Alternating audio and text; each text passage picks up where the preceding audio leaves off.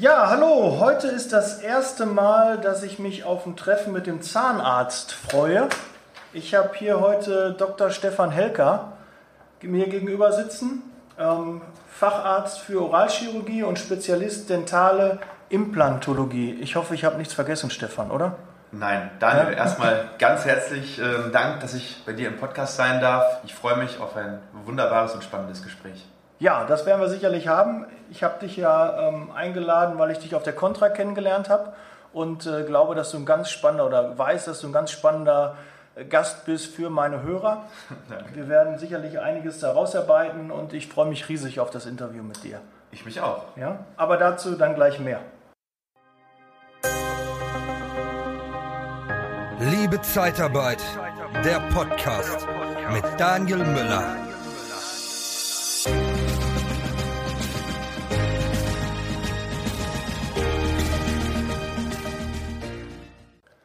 Ja, dann starten wir mal. Warum habe ich den Stefan hier in den Podcast eingeladen?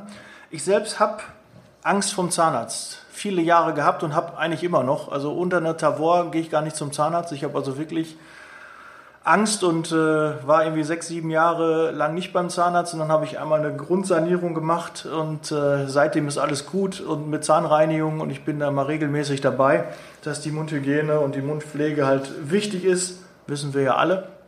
Aber ähm, bei dem Thema Angst, da kennst du dich richtig gut aus. Du hast dich auf Angst spez äh, spezialisiert.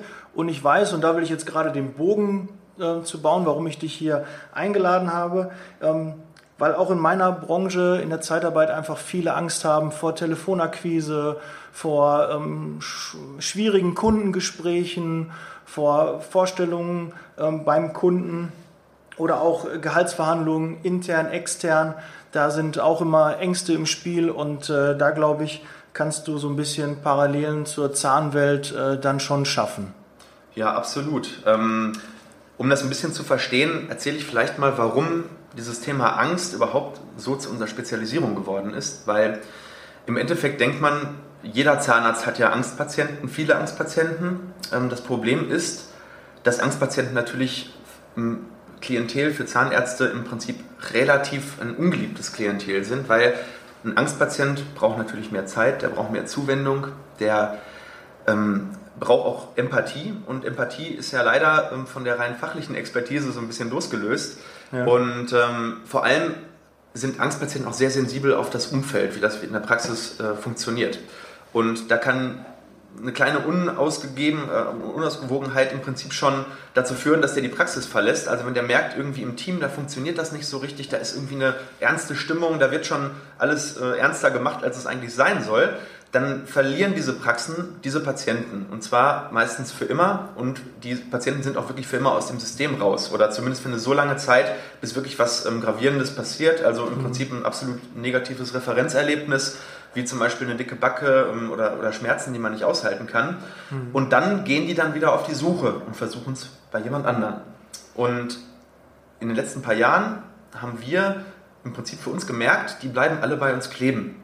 Mhm. Und warum ist das so? Ähm, am Anfang habe ich einfach nur gedacht, okay, wir machen gute Arbeit, aber das ist es gar nicht. Das ist eigentlich eher die menschliche Komponente. Und ähm, und unser Team, also ähm, wenn man mal so bei uns auf die, auf die sozialen Kanäle geht oder auf unsere Webseite oder von mir aus auch auf unseren ähm, YouTube-Kanal, da werden wir ja gleich vielleicht noch ein bisschen drüber reden, da sieht man sofort, dass wir ein bisschen anders sind. Ähm, und anders in der Hinsicht, dass wir die Zahnmedizin nicht ernster nehmen, als sie wirklich zu nehmen ist. Und ähm, das merken die Menschen bei uns. Bei uns ist es so, du kommst rein und wirst erstmal von einem Team begrüßt, was wirklich ähm, auf dich eingeht, dich als Menschen auch wahrnimmt. Und das ist ja heute in der jetzigen Zeit nicht immer selbstverständlich. Denn mhm.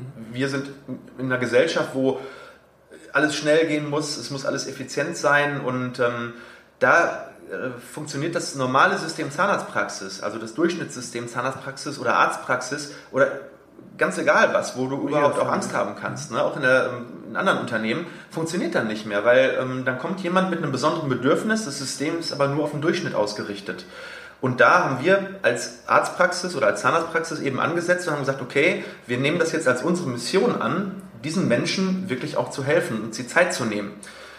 Ja, und das ist der Grund, warum wir in den letzten drei, vier, fünf Jahren sehr viele Erfahrungen mit Angstpatienten gesammelt haben und diese Erfahrungen dann eben auch in ein Konzept gegossen haben, was diese Angstpatienten wirklich abholt, online wie offline. Mhm. Ja, das ist auf jeden Fall ein spannendes Thema und ich habe ja auch gesehen, ihr macht einfach Dinge anders. Ne? Also ich kenne keinen Zahnarzt oder vielleicht gibt bestimmt auch noch den einen oder anderen, aber sehr wenige, die einen YouTube-Kanal haben. Äh, was hat dich bewegt, einen YouTube-Kanal als Zahnarzt zu machen? Ja, das ist auch eine ganz spannende Frage. Der YouTube-Kanal, der ist ja eigentlich nur die Spitze des Eisbergs. Ähm, ich muss da ein bisschen in die Vergangenheit einmal ausholen. Ich habe ja 2014 damals die Praxis von meiner Mutter übernommen. Das war eine ganz normale zahnärztliche Praxis. Die lief auch gut, aber das war eben eine relativ, ich will nicht sagen durchschnittliche, einfach eine, eine gute Familienpraxis. Aber in mir drin war schon immer so auch ein bisschen dieses unternehmerische Gen, ähm, zu sagen, ich versuche aus meinem Leben ein bisschen mehr zu machen und versuche halt einen größeren Impact zu generieren. Das heißt, mehr Menschen zu erreichen, etwas zu schaffen, was größer ist als man selber. Und da kommt man dann zwangsläufig auf das Thema Marketing. Ähm, da können wir natürlich gleich nochmal spezifischer drüber reden. Aber in diesem Kontext war für mich natürlich klar, ich habe eine Message, die ich nach außen kommunizieren möchte. Und das fing damals eigentlich erstmal an mit Facebook. YouTube war damals überhaupt noch gar kein Thema. Facebook hat damals für uns erstmal die erste Gelegenheit gegeben, relativ einfach und ohne jetzt ähm, tiefes, fundiertes Marketingwissen zu haben, uns erstmal nach außen zu präsentieren. Weil ich war auch schon immer als, als Kind sehr online oder sehr computeraffin und später dann online-affin. Und ähm, man kennt das ja, die Generation ähm, X, Y und, und, und, und, Z oder X, Y und Z. Das sind ja die, die eigentlich ähm, mit den, mit den ähm, Computersachen aufgewachsen sind und dann eben ab den 80er Jahren, die Leute sind dann auch wirklich mit Online aufgewachsen. Und für mich kam das auch gar nicht in Frage. Also so vor vier, fünf Jahren war für eine normale Praxis, wenn sie dann irgendwie Werbung machen wollte, immer noch so das Medium Print angesagt. Da hat man vielleicht mal Flyer gedruckt ja. und hat die dann rausgegeben und, und gehofft, dass möglichst viele Menschen diese Flyer gelesen haben und irgendwann dann in der Praxis aufschlagen. Ähm, für mich war allerdings sehr, sehr früh klar, weil ich auch in dem Thema eben drin war, online, dass das nicht funktionieren würde. Und ähm, im Endeffekt muss man ja immer in Zielgruppen denken. Und meine Zielgruppe waren damals auch schon, weil ich bin ja Facharzt für Oralchirurgie mit dem Schwerpunkt Implantologie, eben Implantatpatienten. Und um die anzusprechen, musste man sehr, sehr spezifische Kanäle wählen. Und das geht natürlich über Facebook besonders gut.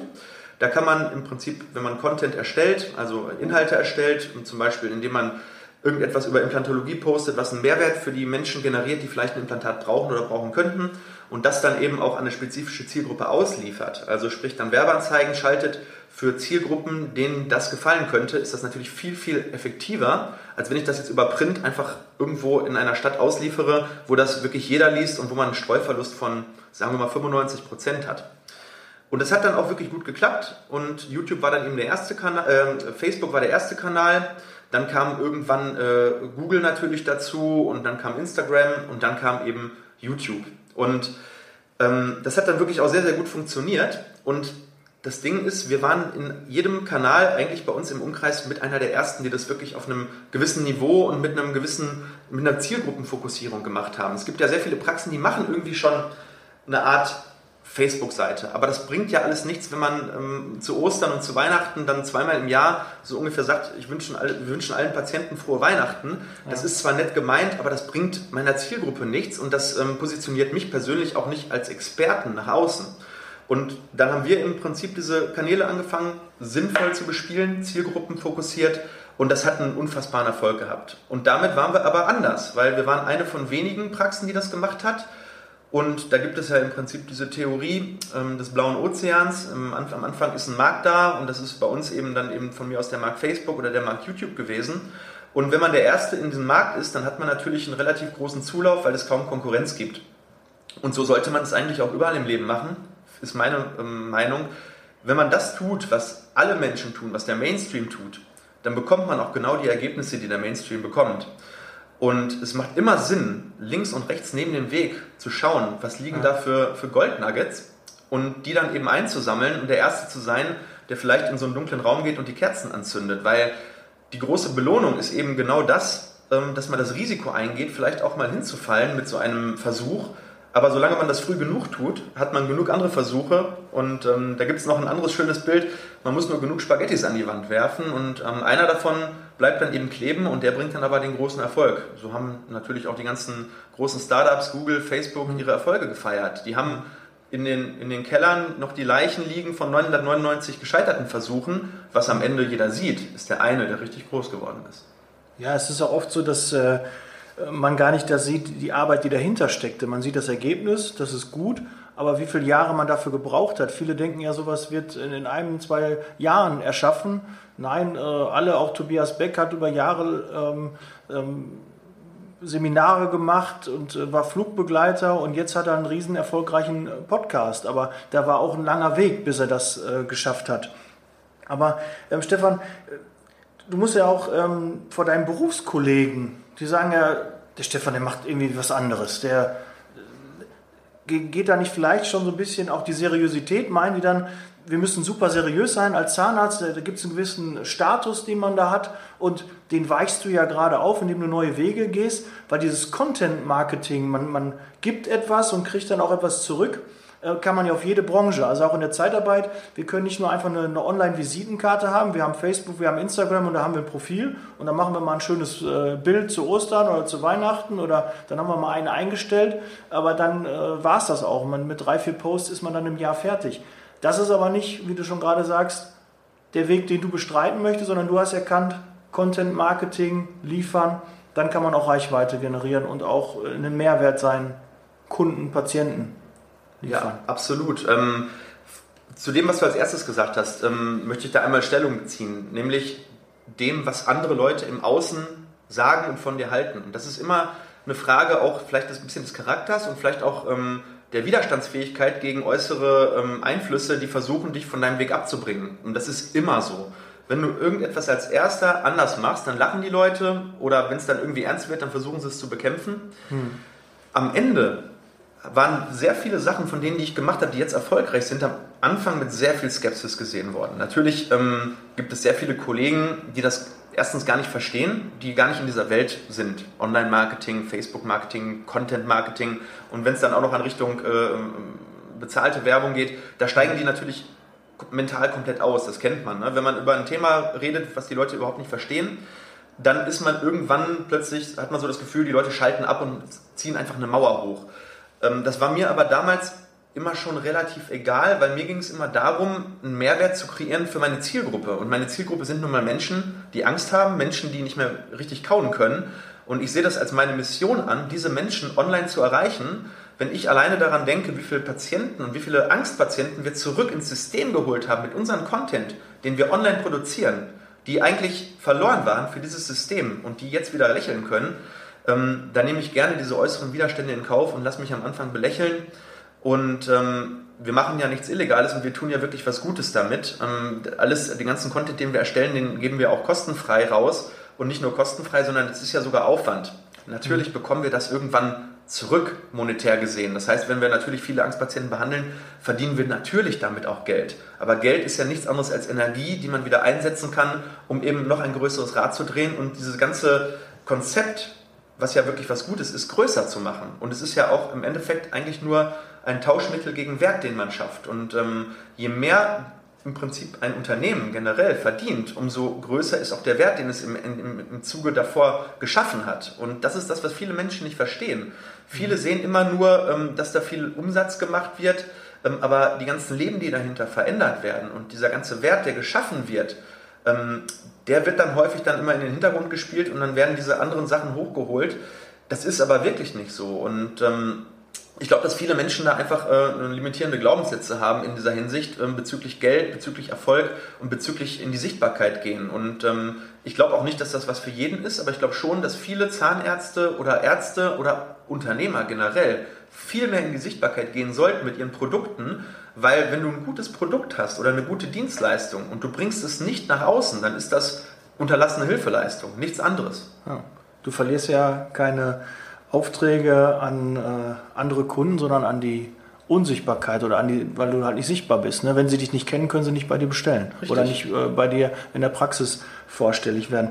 Aber gab es denn irgendwo so eine Initialzündung, wo du sagst, da ist genau was passiert, wo ich dann entschieden habe, ich möchte doch was anderes machen? Gab es da irgendwie so, wie, wie war das? Hast du dich hingesetzt und äh, mit, mit deiner Partnerin, mit, mit, deiner, mit deinen Kollegen oder hast du das ganz alleine gestartet oder wie, wie muss ich mir das vorstellen? Weil die Zeitarbeitsfirmen sitzen jetzt auch da, es gibt keine Social-Media-Abteilung, sondern die überlegen sich jetzt, wir machen jetzt was anderes. Wir wollen auch in die Sichtbarkeit, unsere Bewerber sind im Internet, die sind bei Instagram, die sind bei Facebook. Wie erreiche ich die? Wie bist du das angegangen? Ja, ähm, ganz klar, ich habe schon immer sehr gut funktioniert, also ich persönlich als Person oder auch als, ähm, als Unternehmer mit Vorbildern. Und ähm, natürlich war ich nicht der Erste, der einen Facebook-Account gemacht hat. Und ich habe ähm, damals schon einfach aktiv nach Wegen gesucht, mehr Menschen zu erreichen. Und ich hatte ja damals schon diese Online-Affinität und habe damals dann aber auch ähm, Marktbegleiter mir angeschaut, die das Ganze sehr gut gemacht haben. Und ich habe das im Sinne, ähm, da gibt es ja dieses Konzept des Modeling of Excellence, ähm, mir angeschaut und habe gesagt, Mensch, das ist doch genial. Der macht einen richtigen Mehrwert für seine Patienten und offensichtlich scheint er ja auch erfolgreich zu sein. Ich habe mir diese, die Webseiten dann angeschaut und hatte dann aber auch das Glück, ähm, im Jahr 2000, jetzt lass mich nicht lügen, 2014, glaube ich, oder 2015, 2014, in Kontakt zu kommen mit ähm, meinem jetzigen ähm, Co-Founder bei meinem Startup. Ähm, ich glaube, ich darf ihn auch hier nennen, ähm, mit dem Jochen Hollemann von der PS äh, Werbung in äh, Coesfeld.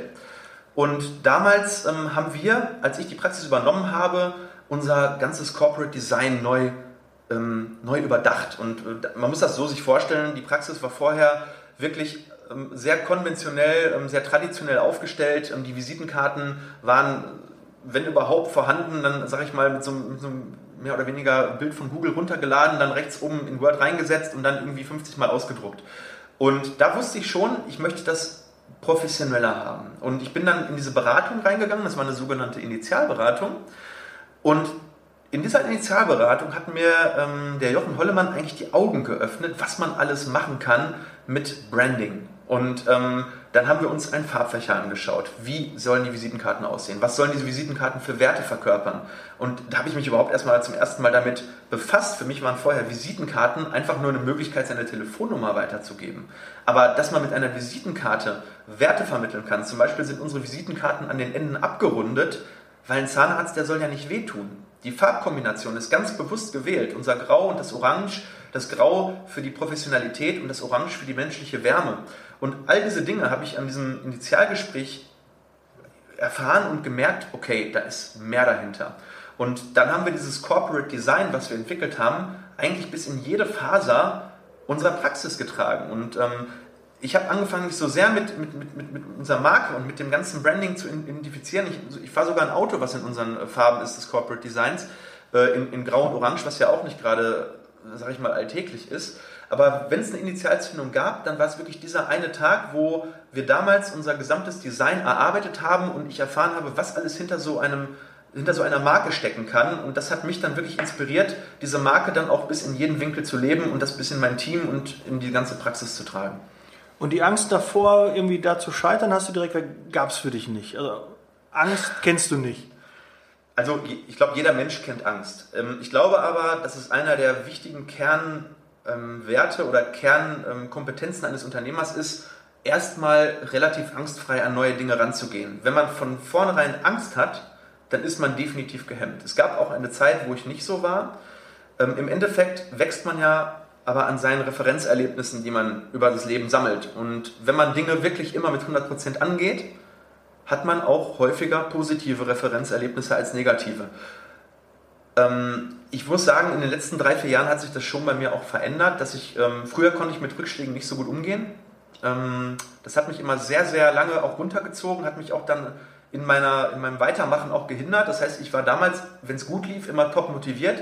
Und wenn es schlecht lief, dann hatte ich eher mal auch so eine, so eine, so eine Downside-Phase. Hm. Das hat sich jetzt aber geändert. Und das hat aber auch viel mit ähm, persönlicher Weiterentwicklung, mit, mit, mit Seminaren und Coachings zu tun, ähm, dass einem da wirklich auch beigebracht wird, mit Rückschlägen wirklich positiv umzugehen. Und ähm, mittlerweile habe ich eher das Mindset, dass ich aus Rückschlägen viel, viel mehr lerne, als wenn es gut läuft. Ich freue mich natürlich, wenn es gut läuft, aber wenn ich mal einen Rückschlag habe, ähm, dann frage ich mich, relativ sofort. Ähm, natürlich, ähm, wenn es was wirklich Schlimmes ist, hat man auch das Recht, mal fünf Minuten wirklich dann ähm, von mir aus wütend zu schreien und gegen die Wand zu hauen. Wichtig ist dann der Bounce-Back, den man hat, also im Prinzip wieder höher zurückzufedern, als man hingefallen ist.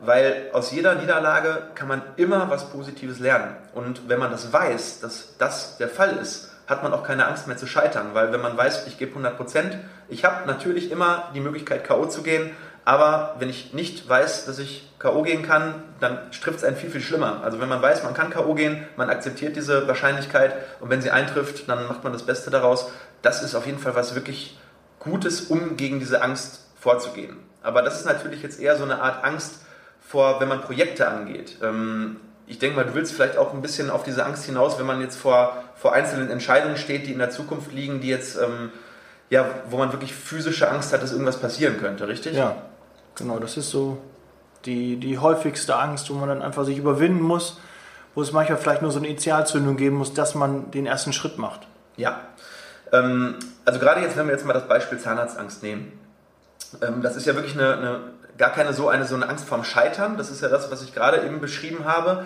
Ähm, es gibt ja auch diese Angst, ein Erlebnis zu dass einem widerfährt, dass einem physischer Schaden zukommt, dass, äh, dass man danach nicht mehr der gleiche ist wie vorher, dass man vielleicht auch Kontrolle abgibt gegenüber jemandem anderen. Äh, das gleiche gilt natürlich auch für viele andere OPs, das gilt für Gespräche mit dem Chef, das gilt für Gehaltsverhandlungen, sicherlich auch in deinem Bereich, für, ähm, für die Zeitarbeit, wenn man da wirklich in, in Verhandlungen steht und wenn es um einen Job geht. Und da kann ich nur jedem einfach mal raten, am Anfang bevor dieses Gespräch dann eben stattfindet, einmal einen Schritt zurückzugehen und das große Ganze zu betrachten. Weil meistens sind diese Dinge, was das ganze Große anbelangt, gar nicht so relevant. Wenn man sich einmal klar macht, was kann schlimmstenfalls passieren, wenn ich jetzt beispielsweise diesen Job nicht kriege? Was kann schlimmstenfalls passieren, wenn jetzt zum Beispiel der Zahn doch raus muss? Ja, was kann schlimmstenfalls passieren, wenn ich jetzt Sportereignis, wenn ich jetzt verlieren sollte? Dann wird man, wenn man ganz genau hinschaut, feststellen, dass die schlimmsten Dinge, die einem passieren können, nicht so schlimm sind, wie man sie im Kopf wirklich aufplustert. Und ähm, da gibt es mehrere Techniken, wie man auch diese Angst äh, überwinden kann. Wenn du möchtest, erzähle ich die gleich. Gerne. Ähm, aber im, im, Endeffekt ist es, der allererste Schritt ist erstmal, sich das, das, das Schlimmste, wirklich was passieren kann, klar zu machen. Und wenn man mit diesen Konsequenzen leben kann, ist man erstmal schon mal beruhigt, weil eine unkontrollierte Angst, so in der Hinsicht, oh, ich weiß gar nicht, was passiert, ist immer noch schlechter als eine Angst, die man einmal analysiert hat und wo man sagt, okay, das ist das Schlimmste, was passieren kann, kann ich damit leben. Und wenn das der Fall ist, ja, ähm, zum Beispiel ich verliere einen Zahn, ja, okay, ähm, dann muss man da eben eine Brücke machen oder man setzt danach eben ein Implantat. Das Schlimmste, was passieren kann, ist, dass ein paar Kosten auf einen zukommen und vielleicht zwei, drei Termine beim Zahnarzt, wo man eine Spritze kriegt. So, wenn man das jetzt auf Zeitarbeit nimmt, ähm, was ist das Schlimmste, was passieren kann? Das Schlimmste ist, dass ich abgelehnt werden kann. Was viel schlimmer ist, wenn ich es gar nicht erst versuche, dann wurde ich schon abgelehnt. Wenn ich gar nicht erst das Sportereignis mache, dann habe ich schon verloren. Und ähm, dieses Verbinden des Erlebnisses mit dem Schlimmsten, was passieren kann, und zu sagen, okay, damit komme ich klar, aber gleichzeitig auch zu sagen, was kann bestenfalls passieren, wenn ich es mache. Also ein positives Referenzerlebnis in der Zukunft zu kreieren und wirklich diese Verbesserung damit zu verbinden, zum Beispiel wieder vernünftig lächeln zu können, diesen Job zu kriegen, den ich unbedingt haben will, dieses Spiel zu gewinnen, wo ich acht Monate trainiert habe, von mir aus für Olympia oder für die deutsche Meisterschaft oder wenn es auch nur die Stadtmeisterschaften oder ein Kreisligaspiel ist. Damit einen positiven, ähm, eine Referenz zu äh, kreieren und in der Zukunft diese Verhaltensänderung oder das Durchziehen mit diesem positiven Referenzbild zu verändern, das kann sehr, sehr viel bewirken und kann alleine schon genug sein, um ins Handeln zu kommen. Ich sage ja immer, nicht gekauft hat der Kunde schon. Und äh, ich habe schon keine Gehaltserhöhung. Ne? Ich habe ja mein, mein Gehalt. Ich werde ja nicht durch eine Gehaltsverhandlung weniger bekommen. Ne? So kann man dann auch vielleicht sich einfach die Angst davor nehmen, es kann eigentlich nichts Schlimmeres passieren. Und wenn ich Zahnschmerzen habe, was soll Schlimmeres passieren, als im besten Fall können nur die Schmerzen weggehen. Schlimmer geht es ja meist nicht. Ne? Oder man, man hat kein schönes Lächeln und kommt dann zum Zahnarzt und kann es eigentlich nur besser werden. Ne? Richtig. Da muss man sich also immer so wie, wie man schon durchs Ziel läuft und lächelt und wie die Leute einem zujubeln beim Sport, dann zum Beispiel diese Vorstellung soll man ja machen, damit man dann sich auf das Endergebnis dann freut oder dann beim Zahnbereich vielleicht dann das Lächeln in einem Vorstellungsgespräch oder äh, ja, dass man dann wieder eine ordentliche, ja, ein ordentliches Lächeln oder ja, Mundhygiene halt, dass die wieder gut ist. Genau, also man muss das positive Erlebnis muss für einen deutlich positiver sein, als dass das negative Erlebnis negativ ist. Dann hat man eine Asymmetrie drin und dann ist es für das Gehirn auch leichter, sich für dieses positive Erlebnis zu entscheiden. Hm. Jetzt hast du vorhin gesagt, du hast dich ja schon ähm, in den Bereichen äh, Persönlichkeitsentwicklung, ähm, ist auch ein Kernbereich von dir, wo du immer wieder viele ähm, Vorträge dir anhörst und Seminare besuchst. Was waren da die Anfänge? Welche würdest du empfehlen? Was hat dich jetzt zu dem gemacht, wo du jetzt aktuell so vom, vom Wissen her stehst, von deiner Persönlichkeit? Also, das hat angefangen, ist ganz schwierig, denn ähm, mein Leben ist im Prinzip einmal wie so ein Keil durchtrieben durch das Studium. Und das Studium, ich war früher schon sehr interessiert an Sachbüchern. Also Sachbücher waren für mich damals der Einstieg. Das war ähm, eigentlich, als ich so 16, 17, 18 war, habe ich sehr viele Sachbücher gelesen. Da ging es aber viel auch noch um Wissenschaft, ähm, weil damals waren diese Persönlichkeitsentwicklungsbücher noch sehr rar. Das hat sich in den letzten 10, 15 Jahren extrem geändert. Ähm, aber das war für mich so der Einstieg und dann kam wirklich, muss man ganz ehrlich sagen, das Studium. Und das Studium macht einen dann ein Stück weit auch zum Fachidioten. Also man ist dann wirklich in dieser Welt Zahnmedizin, man hat dann auch nicht so viel andere Zeit, beziehungsweise man hat auch mit Anfang 20 noch andere Dinge im Kopf, als man vielleicht mit Mitte 30 hat.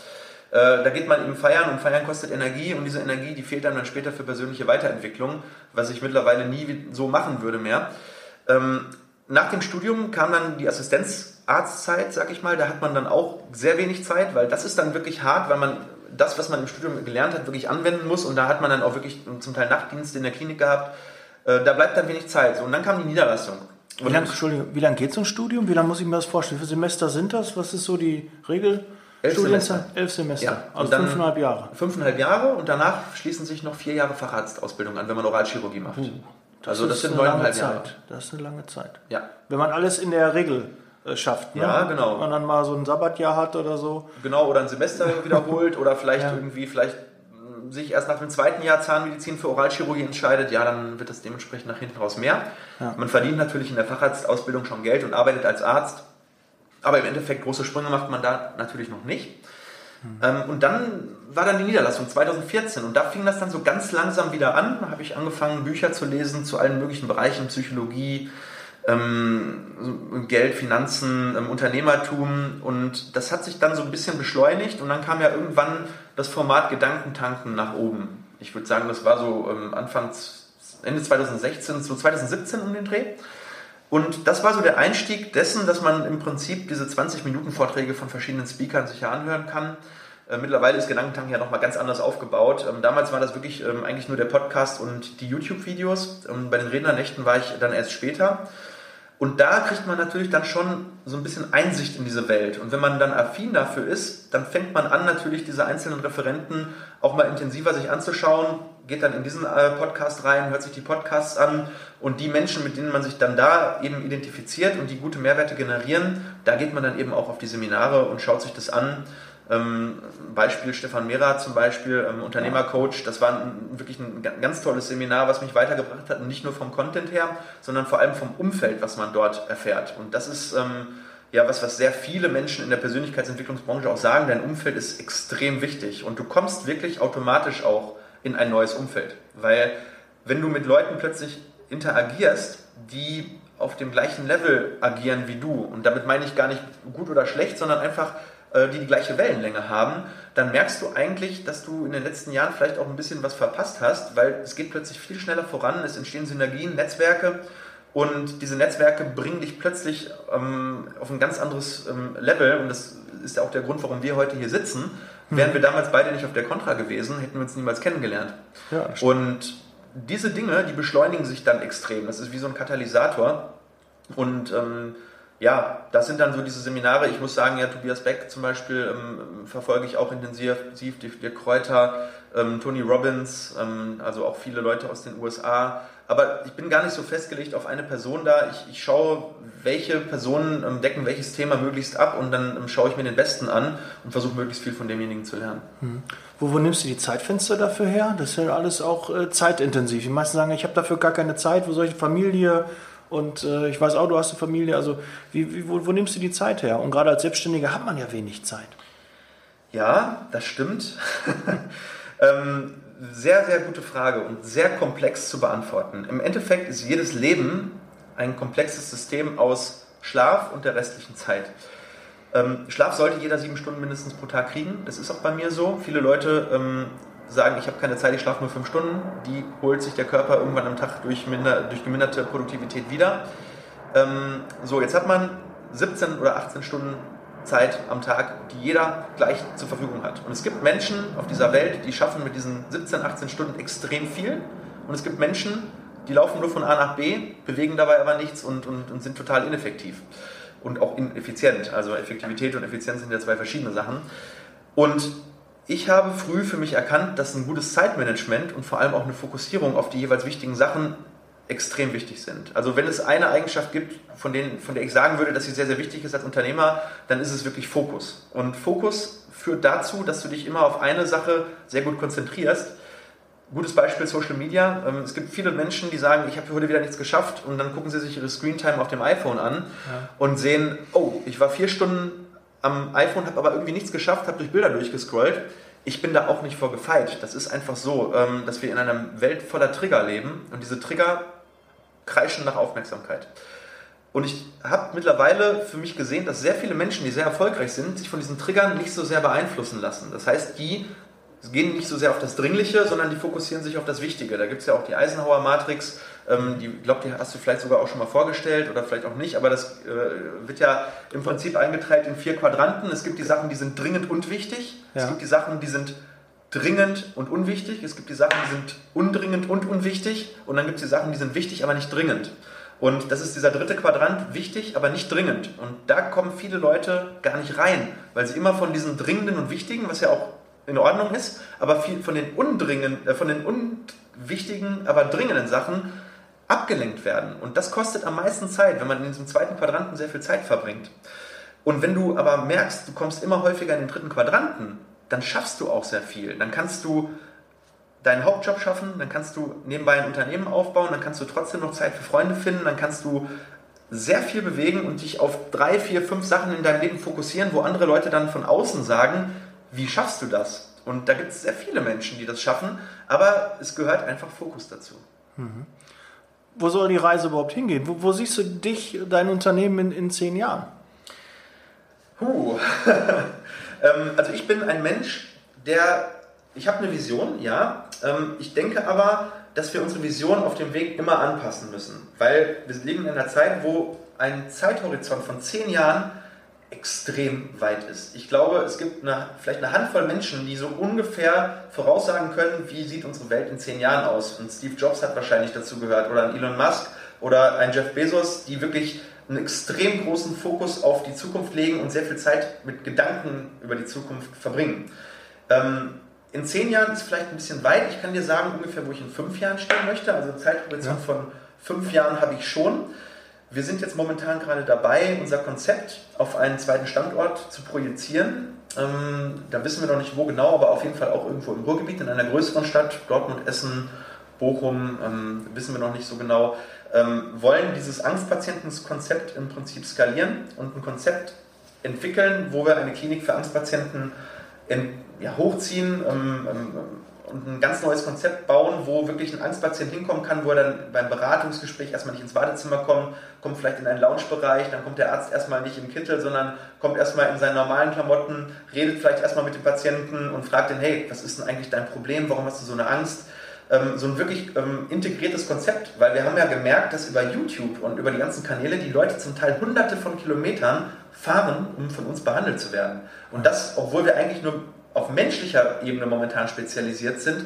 Es könnte noch so viel Infrastrukturelles geschaffen werden, damit diese Menschen sich wohler fühlen. Und das ist auf jeden Fall ein Fokus, dass wir diese Klinik in den nächsten fünf Jahren auf die Beine stellen. Mhm. Der zweite Fokus ist, ich habe momentan ein äh, Start-up ähm, am Laufen, klingt so leger. Wir haben das gegründet vor, ähm, eigentlich schon vor zwei Jahren, aber die GmbH wurde jetzt ähm, erst relativ frisch gegründet, weil wir nach Investoren gesucht haben. Das ist jetzt geschehen. Und wir bauen eine Plattform auf, in der wir die Implantologie in Deutschland völlig transparent machen möchten. Weil momentan hat man immer noch das Problem, die Menschen suchen online zum Beispiel nach Sachen wie, was kostet ein Zahnimplantat? Und sie erfahren einfach nicht, was es kostet, weil es gibt irgendwo Tabellen oder die Ärzte haben, haben, eigene Preise und wir möchten oder haben einen Implantatkostenrechner entwickelt, der diese Kosten ganz transparent und einfach darstellt und wir möchten gerne ein Implantologen-Netzwerk aufbauen in ganz Deutschland, was diese Menschen, die dann eben diesen Preis online erfahren, auch gleichzeitig die Möglichkeit bietet, diesen Implantologen aufzusuchen, der wirklich dann eine, eine fachlich hohe Expertise hat, ähm, auch menschlich ähm, top ist. Und ähm, dieses Netzwerk möchten wir in den nächsten Jahren eben größer machen und ähm, da einen Mehrwert kreieren, damit wir wirklich ja, mein, mein Slogan ist so, ähm, We make äh, Germany fit for implantology. Das äh, ist auch der Slogan auf meinem YouTube-Kanal. Also ich möchte gerne möglichst viele Menschen in Deutschland erreichen, in der Implantologie, aber auch was Angstpatienten anbelangt. Weil das ist, ist das eine, was ich sehr, sehr gut kann fachlich, das ist die Implantologie. Also wir setzen sehr, sehr viele Implantate, ein bisschen Talent ist vielleicht auch dabei und das Menschliche passt auch. Ähm, und bei Angstpatienten ist es eben auch das, dass ich mich da in der Pflicht sehe, möglichst viele Menschen zurück in das System zu holen und endlich wieder lächeln zu lassen. Und das ist so das, was in den nächsten fünf Jahren wahrscheinlich mein Fokus ist, auf beruflicher Ebene. Ich habe vor ähm, einigen Wochen geheiratet, ähm, kirchlich. Und da ist dann natürlich auch so ein bisschen die Familiengründung mit drin. Das muss man dann mal schauen, wie es da äh, weitergeht. Ganz fest geplant ist es nicht, aber es könnte schon sein, dass in den nächsten ein, zwei Jahren da auch noch was kommt. Mhm. Stefan, du bist jetzt 36 und hast jetzt schon so viel ähm, schon erreicht und hast noch in den nächsten fünf Jahren einiges von, dann bist du vielleicht knapp 40. Ähm, zwei Standorte, ein Start-up ähm, und äh, hast noch einiges vor und dann dieser ganze Bereich Online-Marketing, was ja wirklich ähm, sich auch andauernd wandelt. Das wird ja nicht empfohlen, ein Buch über Online-Marketing zu kaufen, weil wenn das raus ist, ist es meist schon wieder wieder überholt, weil Google, weil Facebook die Algorithmen ändert und äh, dann ist das alles wieder hinfällig. Ähm, was äh, würdest du sagen, hast du so einen Zeitaufwand in der Woche für diesen Bereich, den du jetzt ja machst? Du machst YouTube, du machst Facebook, du machst Instagram. Ähm, mit, mit, welchem Team machst du das? Wie, wie viele Leute helfen dir, unterstützen dich dabei? Damit man einfach mal eine Größenordnung hat, weil ich glaube, die, die Hörer sitzen jetzt auch so vom, ähm, an, den, an, den, Geräten und wollen halt wissen, so, äh, was muss ich machen, um ähnlich erfolgreich zu sein oder zu starten in dem Bereich, was muss ich für einen Zeitaufwand da betreiben, damit ich auch erstmal überhaupt ähm, diese Kanäle alle bespielen kann? Ja, also zunächst einmal muss man sagen, dass das, was man jetzt von uns nach außen sieht, natürlich nicht an einem Tag entstanden ist. Ähm, auch wir haben oder, oder ich habe damals mit einem Kanal angefangen und das rate ich auch jedem. Ähm, viele sagen immer, Stefan, muss ich jetzt YouTube, Facebook, ähm, Instagram und Google machen? Dann sage ich, mhm. ja, musst du, aber nicht sofort. Ähm, oder musst du vielleicht nicht. Es kommt darauf an, ist deine Zielgruppe auf dem Kanal unterwegs. Aber im Endeffekt muss man sich erstmal einen Kanal suchen, mit dem man anfängt. Ähm, Was würdest du denn empfehlen? also wenn, wenn wir jetzt in die Richtung Zeitarbeit gehen, glaube ich, dass die größte Zielgruppe auf Facebook unterwegs ist. Ähm, da gehen wir jetzt mal einmal kurz spezifisch rein, dann erzähle ich gleich danach nochmal was dazu, wie man solche Kanäle aufbaut. Aber für Zeitarbeit ist natürlich interessant, ähm, es müssen ja Menschen sein, die vielleicht gut in ihrem Job sind, die aber irgendwo vielleicht woanders unterkommen möchten, weil sie momentan jetzt nicht so zufrieden sind, da wo sie sind. Ähm, man möchte ja eher nicht die Menschen vermitteln, also wenn es jetzt darum geht, ich bin Vermittler ähm, für Arbeitskräfte, dann möchte ich ja die Menschen erreichen, die wirklich gut sind in ihrem Job. Und die sind natürlich nicht unbedingt in den Stellenanzeigen zu finden, die schon seit acht Wochen ähm, arbeitslos sind, ja, genau. sondern das sind die Menschen, die auf Facebook vor allem unterwegs sind, die diese Anzeigen sehen, aber die vielleicht so ein bisschen unzufrieden mit ihrer Gesamtsituation sind, die vielleicht sagen, okay, ist da vielleicht draußen noch mehr, die sich vielleicht auch verändern wollen, die bereit sind für, für, für so einen Change. Und diese Leute dann mit einer gut gemachten Content-Anzeige, also durchaus auch ruhig bezahlt, also gerade über Facebook ähm, ähm, organisch läuft da nicht mehr so viel, weil ähm, der Facebook-Algorithmus da recht viel runtergeregelt hat in den letzten zwei Jahren. Aber das ist ja auch nicht schlimm, wenn ich ähm, mit, mit einem relativ kleinen Budget sehr spezifisch in einem Umkreis 50.000 Leute erreiche, mit einer sehr gut gemachten Anzeige, habe ich da einen unfassbaren Return of Invest, also den sogenannten ROI. Und, ähm, Was für ein Investment könnte das sein? Was würdest du für realistisch halten? Was muss man da ungefähr investieren? Also das ist zum einen natürlich von Markt zu Markt unterschiedlich. Ähm, bei Facebook kann man ja seine Zielgruppe definieren. Wenn ich jetzt zum Beispiel jemanden erreichen will, sehr undefiniert, um erstmal einen Funnel aufzubauen, dann sind die Klickpreise sehr, sehr günstig. Wenn ich jetzt sage, ich möchte aber nur Menschen auf Geschäftsleiterebene erreichen, kann Facebook auch. Die sind natürlich aber viel, viel schwerer zu erreichen, weil die sind ja auch viel äh, kompetitiver umworben. Das heißt, ähm, je umworbener deine Zielgruppe ist, umso höher sind auch die Cost-per-Click-Preise. Ähm, das wird sicherlich, wenn man jetzt als Zeitarbeiter ähm, jemanden sucht, dann ist es ja eher regional und dann vielleicht interessenbasiert nehmen wir jetzt mal ein Beispiel. Du suchst jetzt, was vermittelt ihr am häufigsten? So, hier machen wir mal einen Cut. Das Beispiel kommt in der nächsten Woche, nächste Woche Mittwoch. Kannst du dann den zweiten Teil des Interviews mit Stefan Helker, mit Dr. Stefan Helker dann hören. Und äh, ja, ich äh, weiß ja schon, was im zweiten Teil kommt. Also mach dir Notiz im Kalender. Äh, da ist auch wieder jede Menge Content für dich dabei, wie so eine Stellenanzeige aussieht, worauf man achten soll. Und ähm, ja, auch noch ein bisschen was zum Hobby vom Stefan. Ja, sei gespannt. Wir hören uns in der nächsten Woche. Ich äh, würde mich freuen, wenn du mal auf meiner Homepage vorbeiguckst, www.liebezeitarbeit.com und äh, da gibt es die 21 Recruiting-Tipps. Ja, 21, weil einfach der 21. Punkt noch ganz wichtig war. Lad dir das runter, dann bist du in der Liste, in der Topliste der Zeitarbeit und äh, dann erfährst du Neuigkeiten und es gibt noch einige tolle weitere Listen zum Runterladen. Demnächst davon mehr. Ja, that's Leasing Baby. Ich bin raus. Nächste Woche geht's weiter. Bis dann. Ciao.